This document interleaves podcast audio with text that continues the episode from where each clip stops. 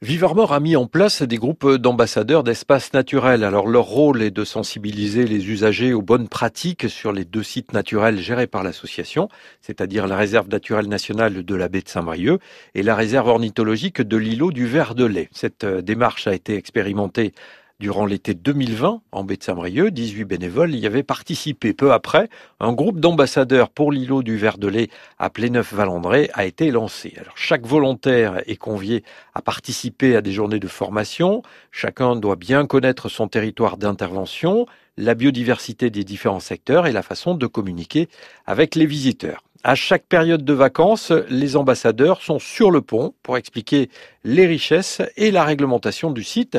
Ils interviennent par groupe de deux à trois bénévoles durant trois heures. Pour la saison estivale, les volontaires seront sur le terrain du 2 juillet au 4 septembre. Ils vont informer plusieurs centaines de visiteurs durant la période.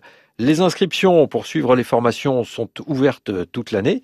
Elles sont suivies d'une formation donc théorique et pratique d'une journée et vous obtiendrez des renseignements auprès de l'association Vive Nature et de la réserve naturelle de la baie de Saint-Brieuc.